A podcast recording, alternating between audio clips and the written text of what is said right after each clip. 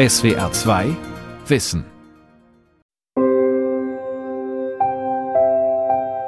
Es war einmal ein Mensch, der hatte einen Traum.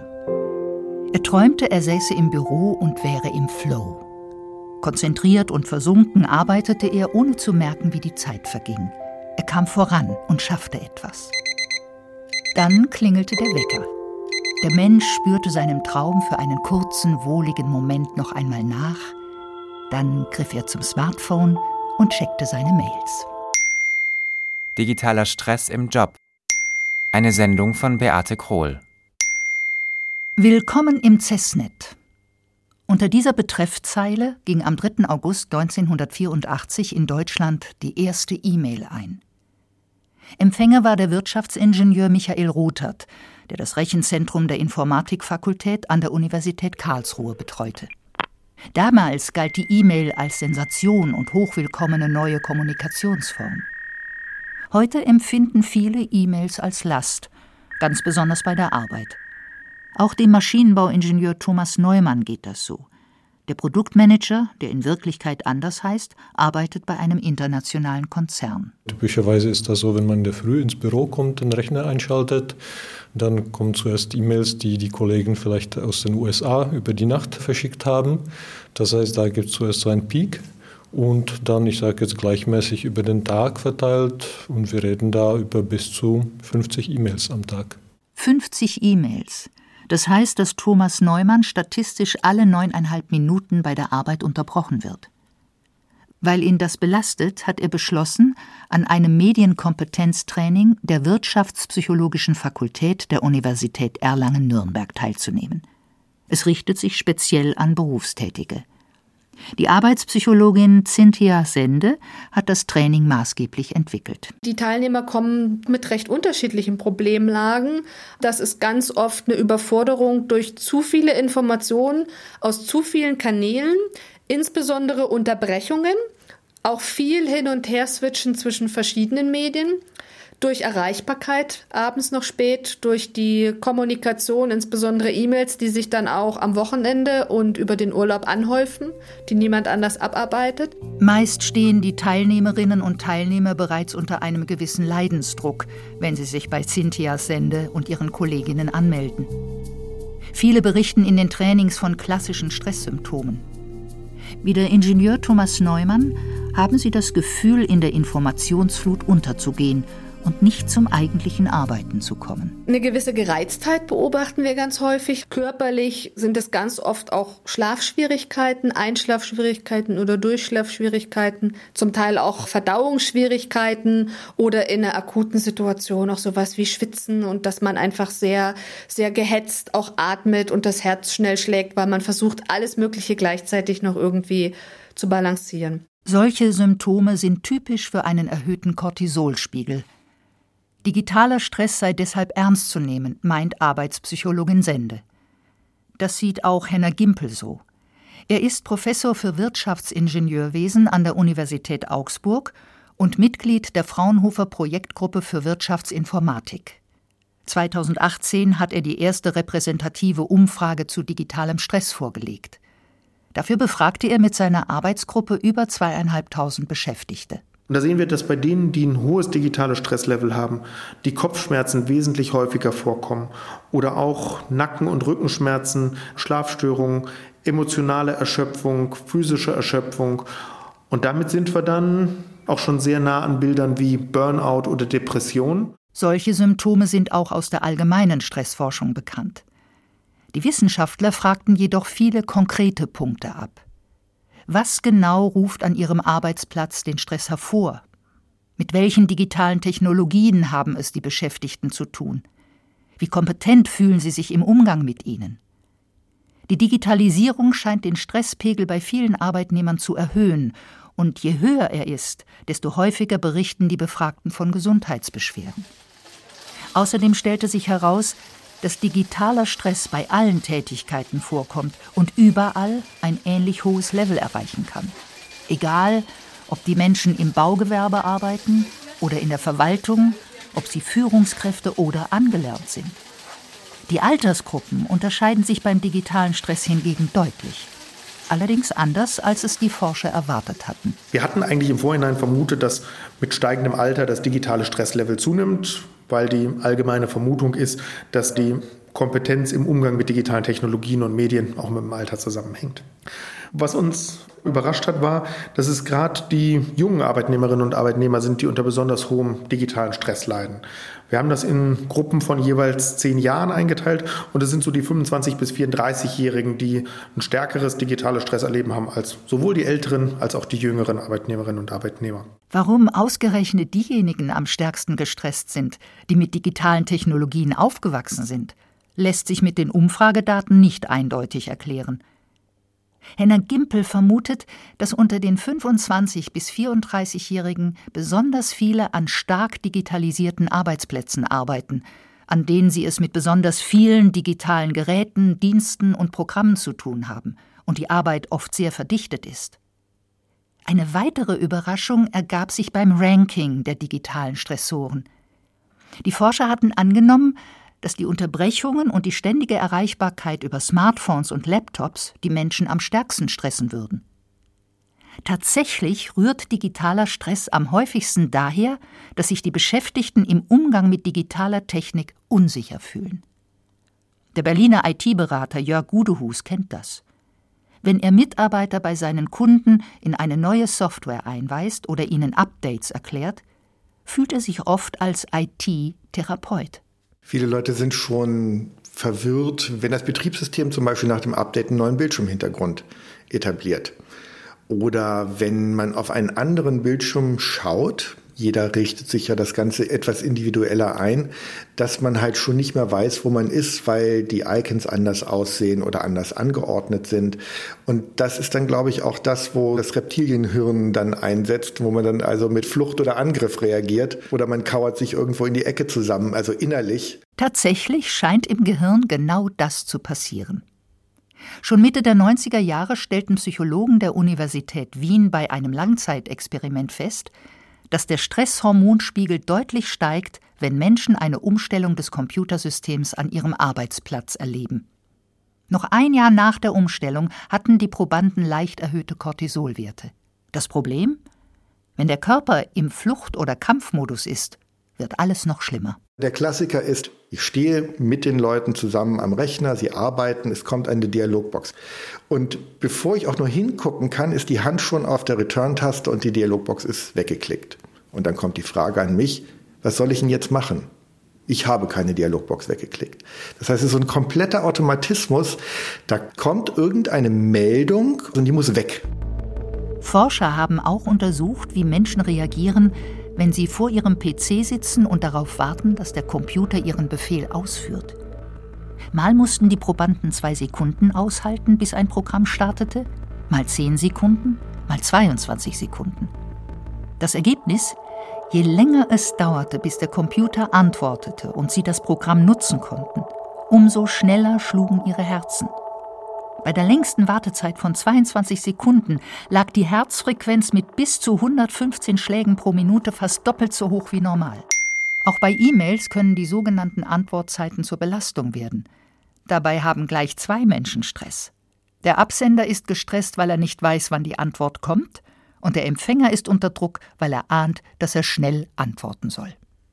Die Mitarbeiter des Münchner IT-Beratungshauses Q2 Factory haben das erlebt. Sie entscheiden selbst, wann und wo sie arbeiten wollen und wann sie in den Urlaub gehen. Thomas Popp, Gründer und Geschäftsführer des IT-Beratungshauses, wollte seinen Mitarbeitern mit diesem sehr weitgehenden Vertrauensarbeitszeitmodell mehr Freiheit verschaffen. Die kehrte sich jedoch ins Gegenteil um. Wenn ein Mitarbeiter zu jedem Zeitpunkt entscheidet, ob er arbeitet oder nicht arbeitet, dann ist eines der Probleme, wie kommuniziert er das, dass er jetzt gerade arbeitet und erreichbar sein will und auf der anderen Seite auch sagen kann, jetzt will ich nicht erreichbar sein. Ein ganz einfaches Beispiel. Ich versuche einen Mitarbeiter zu erreichen, weiß aber gar nicht, ob er im Urlaub ist, weil es gab ja keinen Urlaubsantrag. Das Gleiche gilt für, wo befindet sich ein Mitarbeiter zu einem bestimmten Zeitpunkt. Ist er zu Hause, beim Kunden, im Kino, in der Kita oder im Office hier? Die Folge? Auch wenn die Beschäftigten eigentlich frei hatten, mussten sie damit rechnen, dass unter den Mails, die sie über ihre Smartphones bekamen, wichtige und dringende waren, die sie beantworten mussten. Weil die Firma Projekte in verschiedenen Zeitzonen hat, war ein Abschalten kaum noch möglich. Auch Thomas Popp selbst war mit der Situation unzufrieden. Ihn stresste es zwar nicht, dass andere Mails schickten, wenn er frei hatte, aber mich hat es dahingehend gestört, wie ich wann reagieren musste. Also gerade in der jungen Generation, die WhatsApp-Generation, die geht ja davon aus, eine Nachricht wird geschickt über WhatsApp oder auch über E-Mail und die ist dann binnen kürzester Zeit zu beantworten. Das geht natürlich bei der Vielzahl der Themen nicht und es ist ja auch kein Ping-Pong, wo man schnell mal was schreibt und schickt zurück. In vielen Fällen muss auch was gelesen werden, geprüft werden und von der Seite her war es für mich auch schwierig, diese Einstellung zu ändern wann ist was dringend, wann ist was wichtig und welche Reaktionszeiten sind wann wie erforderlich. Im Rahmen eines Forschungsprojekts knüpften sich die Geschäftsführer und die Mitarbeiterinnen und Mitarbeiter das Problem schließlich vor. Die ständige Erreichbarkeit sollte weg, die Freiheit sollte bleiben. Die Lösung bestand in einem Regelkatalog, den sie in mehreren Workshops erarbeiteten und an den sie sich seither halten. E-Mails empfangen und versenden ist eine Regel. Jeder darf senden, wann er will. Weil sonst würden wir ihn ja einschränken, wann er arbeitet. Also das geht nicht. Die zweite Regel heißt, wann ich eine E-Mail lese, das entscheide ich. Und es gibt keine Vorgabe, man muss eine E-Mail binnen einer Stunde lesen oder gar binnen einer Stunde antworten. Ist man in einer E-Mail in Kopie gesetzt, besteht gar keine Pflicht, sie zu lesen. Dafür gibt es für wirklich dringende Fälle eine Notruf-SMS, auf die die Empfänger innerhalb von 24 Stunden reagieren müssen. Die Kunden wiederum können die Teams in kritischen Projektphasen über ein Notruftelefon erreichen, das die Projektmitarbeiter abwechselnd betreuen. Im Urlaub gibt es eine Abwesenheitsnotiz mit Rückkehrdatum und den Kontakten eines Vertreters. Weil die Erwartungen jetzt klar seien, habe sich der digitale Stress deutlich verringert, sagt Thomas Popp. Ein weiterer Vorteil, wenn klar ist, dass E-Mails nicht sofort beantwortet werden müssen, kann man die Benachrichtigungsfunktion ausschalten. Es macht also nicht mehr Pling, wenn eine Nachricht eingeht. Im Kampf um die Konzentration sei damit schon viel gewonnen, sagt Arbeitspsychologin Cynthia Sende. Denn das Checken von E-Mails störe den Arbeitsfluss enorm. Kurzfristig habe ich natürlich immer erstmal eine Konzentrationsschwierigkeit, die damit auftritt. Und was ich auch noch habe, ist natürlich eine emotionale Missempfindung. Also einfach durch dieses Gefühl, ich werde aus dem Arbeitsflow rausgerissen. Das kostet Zeit und es kostet auch Emotionsregulation. Ich muss meinen Ärger, meine Frustration über diese Unterbrechung runterregulieren, bis ich wieder diese Konzentration gefunden habe, um nach der Unterbrechung wieder fokussiert zu arbeiten, brauche ich schon ungefähr so zehn Minuten, um wieder reinzukommen. Aus Experimenten weiß man, dass es etwa zehn Minuten dauert, bis der Ärger verarbeitet und die Konzentration wieder da ist. Poppt kurz danach schon wieder die nächste Mail oder Messenger-Nachricht auf, hat man schnell das Gefühl, überhaupt nicht mehr konzentriert arbeiten zu können. Aber es sind nicht nur die Unterbrechungen von außen, unter denen die Konzentration bei der Arbeit leidet. Ein kurzer Blick in die Twitter-Timeline, schnell ein lustiges YouTube-Video anschauen oder den Instagram, Facebook oder WhatsApp-Account checken. Oft unterbricht man sich auch selbst. Das liege daran, sagt Cynthia Sende, weil wir biologisch darauf programmiert sind, auf Belohnungen anzusprechen. Das löst positive Gefühle aus. Und Programme und insbesondere auch nette Apps und Videos bei YouTube und so sind darauf einfach ausgerichtet, dass sie uns Spaß machen, dass sie uns ein nettes Feedback geben und ähnliches. Anders als eine anstrengende Arbeit lösen Likes und positive Feedbacks Glücksgefühle aus. In den Trainings der Nürnberger Arbeitspsychologinnen geht es deshalb auch darum zu lernen, wie man den Belohnungsangeboten der digitalen Medien bei der Arbeit widersteht. Dazu haben die Wissenschaftlerinnen mehrere Apps mit Online-Übungen konzipiert, die die Teilnehmerinnen und Teilnehmer zwischen den Trainingseinheiten an der Uni ausprobieren können. Also man kann beispielsweise das Smartphone sperren für ein bestimmtes Zeitfenster oder wir haben auch Apps, wo sich so ein kleiner Baum entwickelt und der entwickelt sich immer sehr gut und wächst schön, wenn man das Smartphone nicht entsperrt und bei jedem Entsperren geht es dem Bäumchen ein bisschen schlechter. Manchen ist das egal, aber wir hatten auch eine Teilnehmerin dabei, die hat uns dann zurückgemeldet, sie wollte ihrem Bäumchen nicht wehtun und sie hat sich dann wirklich zurückgehalten, damit sie gesehen hat, wie ihr Wald wächst. In einer anderen App müssen sich die Trainingsteilnehmer anhand von Beispielen überlegen, welche Kommunikationsart am effektivsten ist. Wenn es um komplexere Dinge geht, eine Entscheidung erklären, eine Kundenfrage beantworten oder ähnliches, ist es oft besser, wenn man anruft oder bei der Kollegin vorbeigeht, zumal lange E-Mails meist nicht zu Ende gelesen werden. Auch Konflikte, Kritik an Kollegen und Vorgesetzten oder Krankheiten bespricht man meist besser persönlich. Und die Computermaus mal mit links statt mit rechts zu führen, kann auch gegen digitalen Stress helfen. Ziel ist es hier einfach, Selbstkontrolle zu gewinnen. Weil wir wissen, wenn wir Selbstkontrolle in einem bestimmten Bereich verstärken können, dann kann sich die Selbstkontrolle auch in anderen Bereichen verstärken. Und wenn ich jetzt versuche, was mit links zu machen, das braucht mehr Aufmerksamkeit, strengt mich an, es dauert länger. Aber Strategien zu entwickeln, es trotzdem zu machen und dabei zu bleiben, helfen mir dann auch wieder bei der Mediennutzung Strategien zu entwickeln, damit umzugehen. Allerdings haben die individuellen Strategien auch ihre Grenzen. An die stoßen Mitarbeiter beispielsweise, wenn sie in einer Cloud arbeiten.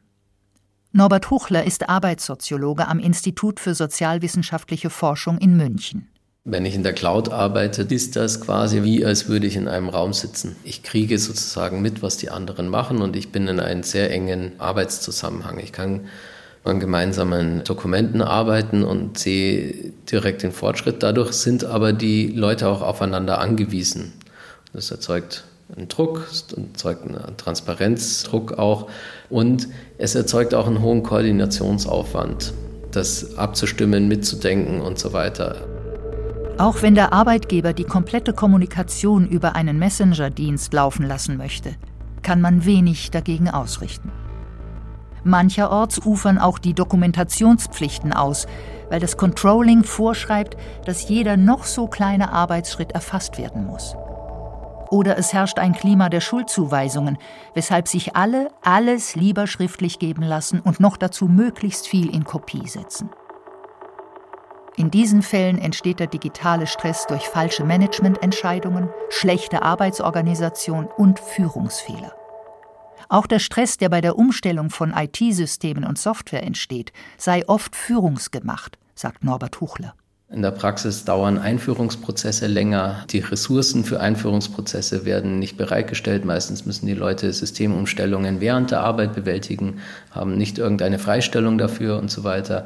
Auch die Probleme werden oft nicht gesehen. Oft wird gesagt, in einem Jahr läuft das System stabil und dann, wenn man schaut, in drei Jahren ist das System noch in der Beta-Version und es gibt Parallelprogramme. Mehrere Dinge müssen gleichzeitig in verschiedenen Programmen gepflegt werden und so. Bei IT-Umstellungen berechnen die Unternehmen oft nur die Kosten der externen Dienstleister.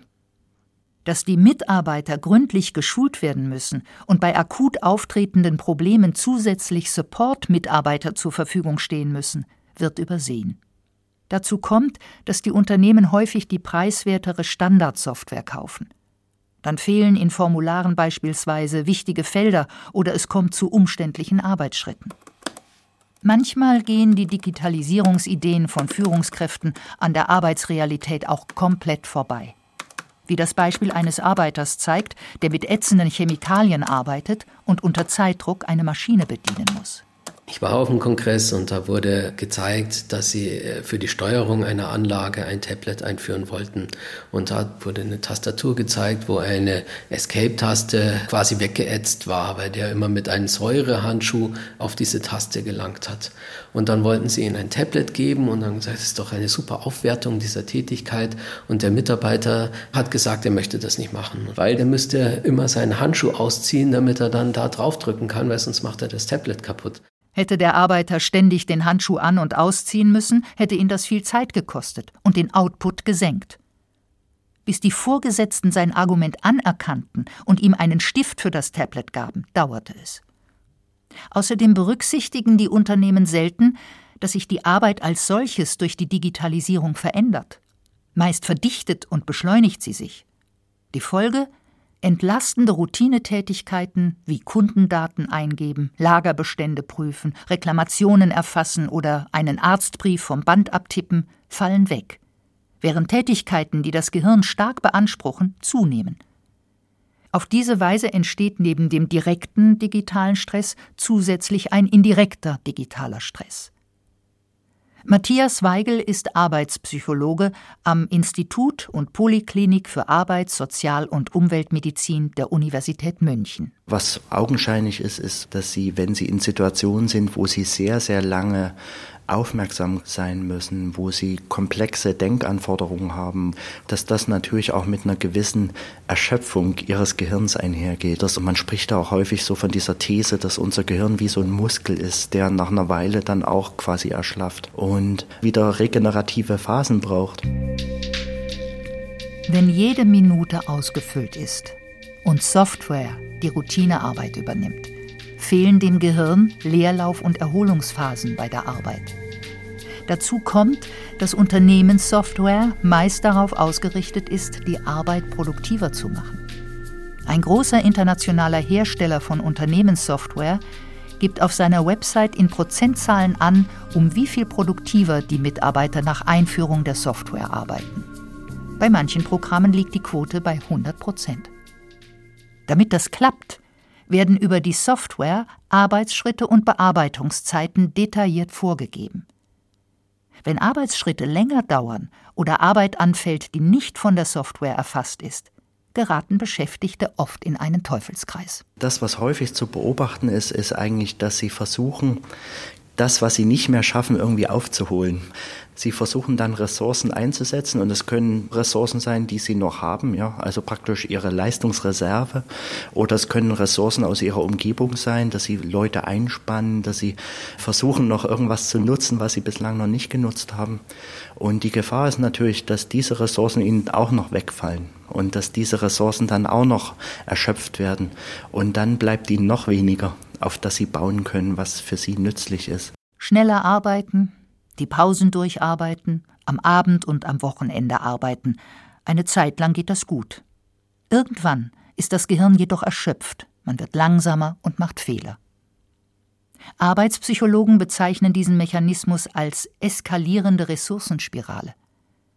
Dabei schaden die Unternehmen nicht nur den Mitarbeitern, sondern auch sich selbst. Denn wenn eine Firma die Angestellten bei der Digitalisierung mitdenkt und einbindet, können sie sehr viel leisten und das sogar ohne digital gestresst zu sein. Wie das gehen kann, zeigt die Tischlerei Eigenstädter aus Rena in Mecklenburg. In den beiden hellen Fertigungshallen riecht es nach Harz. Zwischen Sägen und Schleifmaschinen, Bohr- und Drehgeräten steht auch ein riesiger computergesteuerter Industrieroboter. Der 44-jährige Gunnar May arbeitet mit ihm er ist gelernter Tischler und Experte für Wendeltreppen. Vor sieben Jahren kam der Roboter und damit dann auch die entsprechenden Programme dafür, die Konstruktionssoftware, das Posting alles und da haben wir angefangen, uns damit zu beschäftigen und es war also nicht nur das Programm lernen, sondern den kompletten Arbeitsablauf der Fertigung neu komplett zu strukturieren. Das war eigentlich die Herausforderung. Und auch ein bisschen der Knackpunkt, wo man sich erstmal überwinden musste weil man eigentlich alles, so wie man es früher gemacht hat, jetzt komplett anders aufbauen musste. Die Tischlerei Eigenstädter ist auf Einzelanfertigungen spezialisiert. Von Möbeln über Vorserien für Flugzeugtüren bis zu Gussmodellen für Schiffsschrauben von U-Booten. Der Roboter ermöglicht Gunnar May und seinen 26 Kolleginnen und Kollegen, diese hochkomplizierten Werkstücke zu fräsen. Alles, was besonders groß, geschwungen, uneben oder verdreht ist, landet im Roboterzentrum. Weil die Fertigungen so individuell sind, müssen die Handwerker den Roboter immer wieder neu programmieren. Trotzdem hält sich ihr digitaler Stress in Grenzen. Das liegt auch daran, dass die beiden Chefs viel dafür tun, dass er erst gar nicht entsteht. Zum Beispiel gibt es genügend Raum für Kollegialität. Wenn es Probleme gibt, dann stecken wir schon die Köpfe zusammen und überlegen uns eine Lösung. Also da stehen wir schon alle hintereinander und ziehen an einem Strang. Zum Beispiel haben wir unser Programm jetzt ein Update und die gesamte Oberfläche ist anders. Einige Sachen haben sich komplett verändert. Und wenn ich dann äh, gewisse Funktionen zum Beispiel nicht finde, dann muss ich mal mit einigen Leuten reden, die da vielleicht noch besser mit klarkommen. Zum Beispiel jetzt der Juniorchef. Ne? Und wenn er das auch nicht rausfindet, dann müssen wir sehen, dass wir es über den Support geklärt kriegen. Dann schicken wir unser Programm rüber. Die gucken sich an, suchen selber eine Lösung oder erstellen auch eine Lösung. Montagmorgens treffen sich die am Projekt beteiligten Mitarbeiterinnen und Mitarbeiter, um sich gegenseitig am Beamer zu zeigen, wie sie besondere, besonders knifflige Fälle und Probleme bei der Programmierung gelöst haben. Auch der interne Mailverkehr hält sich in Grenzen, was auch daran liegt, dass die Projekte vom ersten Kundengespräch bis zur Montage in der Hand der gleichen Tischlerinnen und Tischler liegt, inklusive der Programmierungen. Das war Juniorchef Martin Eigenstädter und seinem Vater wichtig und ein wesentlicher Grund dafür, dass sie entschieden haben, keine externen IT-Experten anzustellen, sondern die Handwerker zu IT-Experten zu machen. Natürlich denkt man sich, was ist vernünftige Arbeit? Und wenn man versucht, diesen Mix beizubehalten, dass man sagt, okay, also ich programmiere das Teil, aber ich fertige es dann auch selber. Also wirklich vom Aufmaß bis zur Zeichnung und dann über den Baumstamm bis zum fertigen Teil. Ist das alles irgendwie ganzheitlich da? Und ich glaube, so ein Tätigkeitenmix ist schon was, was Stress reduziert und vielleicht auch ein bestimmtes Gefühl von Sinnhaftigkeit gibt. Das Unternehmen derart grundlegend über die Qualität der Arbeit nachdenken, ist selten. Auch bei der psychischen Gefährdungsbeurteilung, die Unternehmen regelmäßig vornehmen müssen, spielt der digitale Stress noch kaum eine Rolle. Vielmehr erklären ihn viele Unternehmen und Vorgesetzte zum persönlichen Problem. Aus Sicht von Henner Gimpel von der Universität Augsburg ist das ein Fehler. Er hielte es für viel produktiver, wenn sich die Unternehmen dem digitalen Stress stellen würden. Dazu gehört für ihn, dass sie bessere IT-Helpdesks einrichten und die Mitarbeiter zu Rate ziehen, wenn sie neue Software, Geräte und Dienste einführen wollen. Außerdem empfiehlt er, den Mitarbeitern mehr Rechte an ihren Computern einzuräumen damit sie ihren digitalen Arbeitsplatz individueller gestalten können. Noch sieht er all das nicht. Dabei ist klar, wenn auch Digital Natives angeben, von der Arbeit digital gestresst zu sein, wird das Phänomen nicht so schnell verschwinden.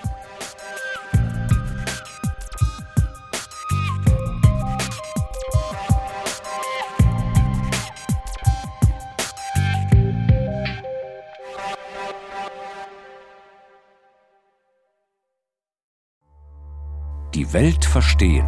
Jeden Tag. SWR2 Wissen. Manuskripte und weiterführende Informationen zu unserem Podcast und den einzelnen Folgen gibt es unter swr2wissen.de.